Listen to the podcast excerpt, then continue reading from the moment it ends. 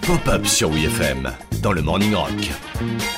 Qu'est-ce qui fait qu'un film d'horreur est cool? Dans tout bon film gore, il y a des règles immuables à respecter si on souhaite rester vivant jusqu'au mot fin. Oui mais alors à quoi on mesure la qualité? Au look du tueur? À l'inventivité des meurtres? Au nombre de sursauts provoqués?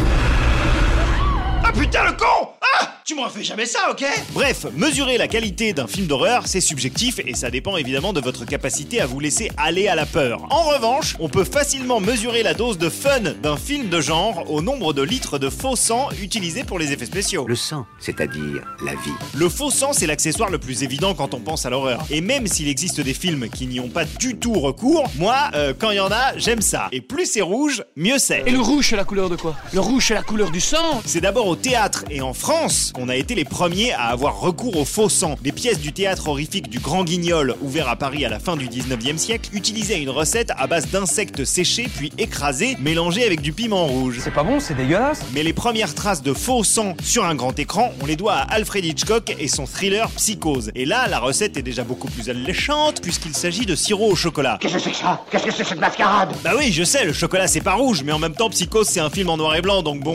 rouge ou pas rouge?